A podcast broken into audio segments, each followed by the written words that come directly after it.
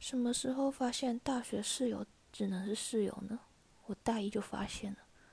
大一大家刚进去，可能都想要交男朋友吧。有一次我去上课回来，因为我有选晚上的课，然后室友们没有。我就上课回来，结果忘了带钥匙，寝室门被锁起来。我打电话给他们，结果他们都在男朋友家。我说：“拜托了，回来帮我开门，因为我们如果跟柜台借钥匙的话会被记记点。”结果他们就说：“哦，不行，要陪我男朋友。”好吧，我就乖乖去借钥匙，然后就被记点了。